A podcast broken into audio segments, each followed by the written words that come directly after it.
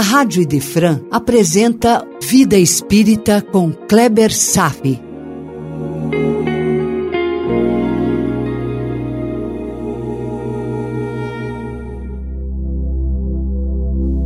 Nosso Lar, capítulo 2, Clarencio, parte 2. Começamos a leitura no encontro anterior da aventura de Ranieri e seu guia Orcus em uma descida ao planeta Terra a partir do espaço, com o objetivo de buscar dar uma noção de como seja o umbral, onde está localizado André Luiz e, junto a ele, o ministro Clarencio. Ouça. Abre aspas.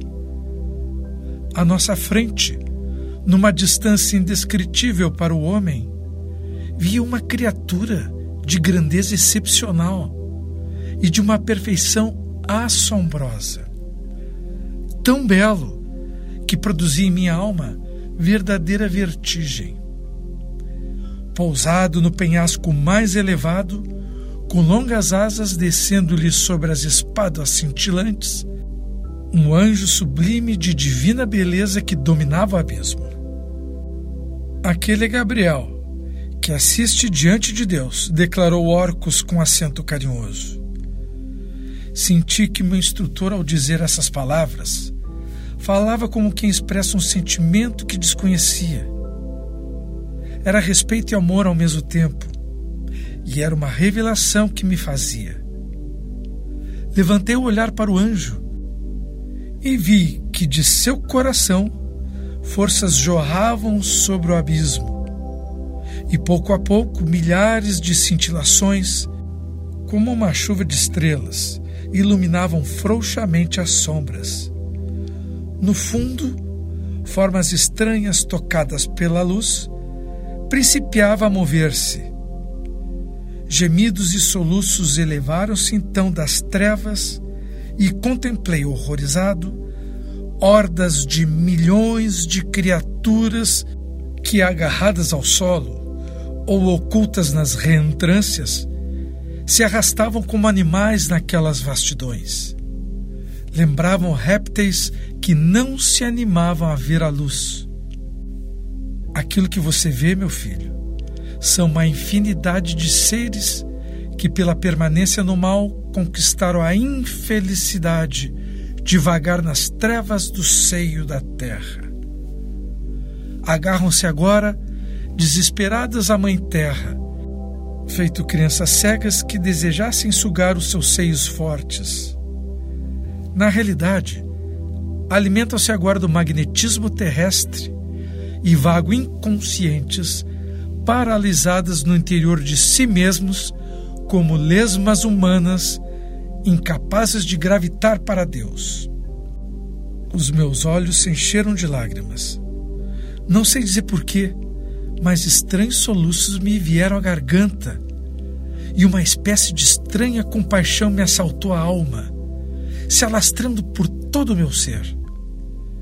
Gabriel, sobre o abismo, parecia amoroso pássaro de dimensões indescritíveis, alimentando o abismo como um sol que do alto do firmamento alimenta a terra. Meu irmão, Estamos iniciando o capítulo 2 de nosso lar. Quero deixar você ciente do desenvolvimento dos programas. Como regra, os temas doutrinários se repetem em vários livros, com pequenas nuances de ponto de vista, mas sem fugir dos mesmos conhecimentos. Assim, o que você aparentemente não tiver entendido muito bem poderá compreender melhor na medida das repetições dos assuntos abordados a cada encontro. Vamos em frente então? Esse é o capítulo em que André Luiz é resgatado do umbral para ser levado até a colônia Nosso Lar. O ambiente físico do umbral é algo parecido com o que acabamos de ler há pouco. Porém, o umbral também insinua-se, se mesclando com o nosso ambiente físico em nossas cidades, nas ruas, na superfície do globo. Por essa justa posição entre os dois mundos, o intercâmbio entre eles se estabelece permanentemente. Assim, Submerso nesse ambiente hostil e incompreendido por nós, começa capítulo: Suicida! Suicida! André escutava essas acusações a todo instante, vindas de todas as direções. Ele não havia conscientemente exterminado com a sua vida. Então, o que é que houve? E aqui podemos extrair um novo entendimento sobre a ideia do suicídio. Alguém não é suicida apenas quando conscientemente decide e extermina com a própria vida. Agora, nos é relevada uma nova perspectiva. Há situações, hábitos, decisões que podem levar o nosso organismo a produzir desgastes e riscos, mesmo de forma inconsciente, contra a vontade, mas que podem levar uma pessoa à sua morte precoce.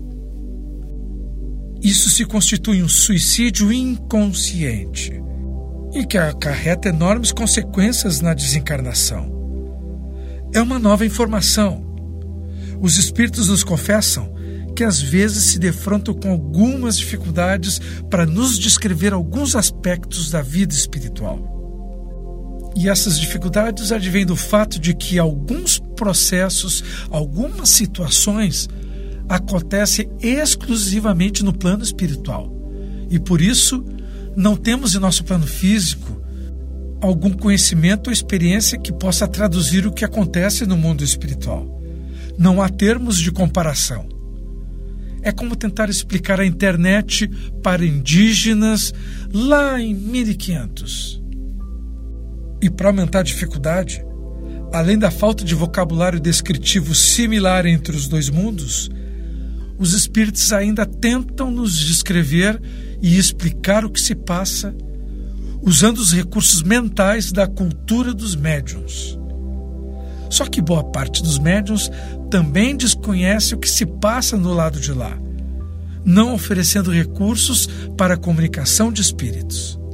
Desconhecendo os detalhes do mundo espiritual, os médios não possuem, consequentemente, um material acumulado em suas mentes encarnadas, o que poderia facilitar a comunicação dos espíritos.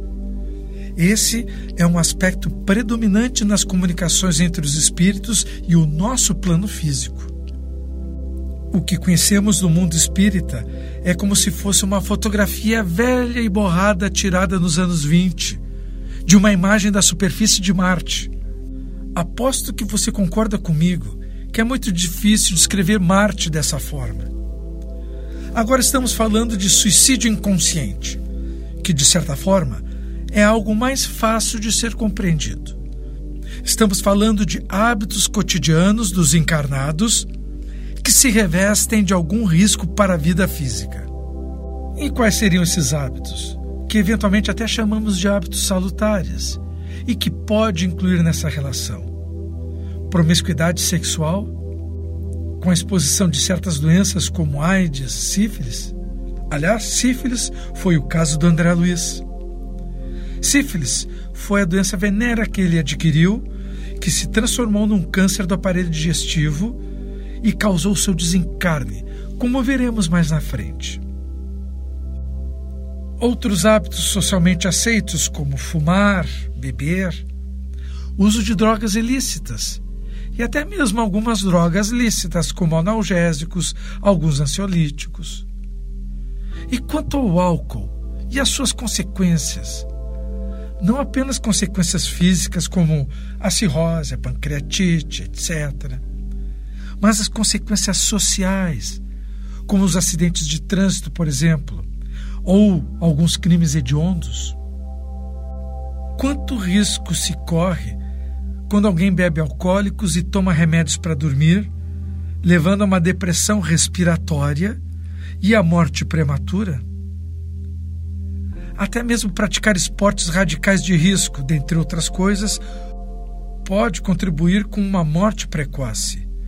São atividades com enorme risco potencial.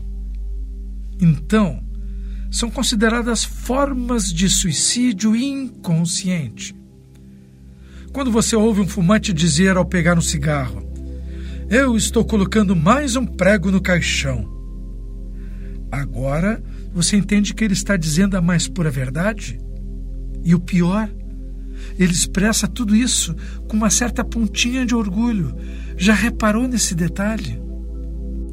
Para solucionar alguns problemas, não há necessidade de um corte radical de alguns hábitos, mas a sua redução gradual. Isso já seria um grande primeiro passo. Pense bem: o que estamos fazendo conosco? Para o que estamos nos programando? O que poderemos fazer para modificar ou abandonar certos hábitos? Ficar parados? Algumas atitudes mínimas poderemos fazer. Sempre poderemos trabalhar pequeníssimas ações, passos de bebê, boa vontade. André Luiz permaneceu oito anos no umbral por conta de hábitos que expuseram seu corpo a riscos evitáveis. Veremos que adquiriu doenças venéreas. Veremos que bebia regularmente. Só não sabia que as consequências das suas ações não se localizavam na sua vida humana estável. Estavam além. São as surpresas após o desencarne. Não estamos nos preparando o suficiente para o porvir talvez porque ainda não acreditamos suficientemente na vida após a morte. Pois eu convido a permanecer nessa estrada do conhecimento da vida espírita, sem prazo de terminar, mas nos dando tempo suficiente para meditar na nossa existência atual. Mas não com ares de pregação, mas como seres inteligentes e preocupados com o bem viver para conquistar o bem morrer, compreende? Por hoje era isso. Desejo paz a todos e até breve. A Rádio Idefran apresentou Vida Espírita com Kleber Safi.